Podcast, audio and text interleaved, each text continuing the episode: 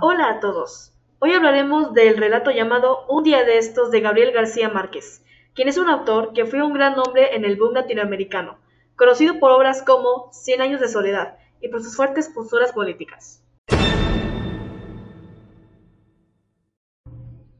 La historia trata de un dentista que se levanta muy temprano para abrir su consultorio.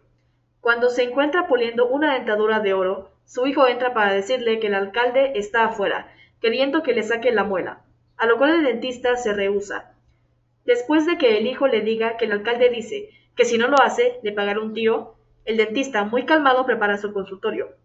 Cuando el alcalde llega y se sienta, sus interacciones son muy secas y cortantes, hasta que el dentista le saca la muela sin anestesia.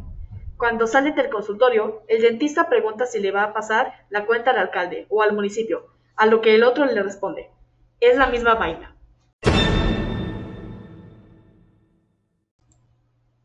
La lectura realmente refleja las fuertes opiniones políticas del autor sin necesidad de ser muy literal al respecto, ya que es muy importante leer entre líneas para comprender lo que nos quiere comunicar. Soy Carla y me despido.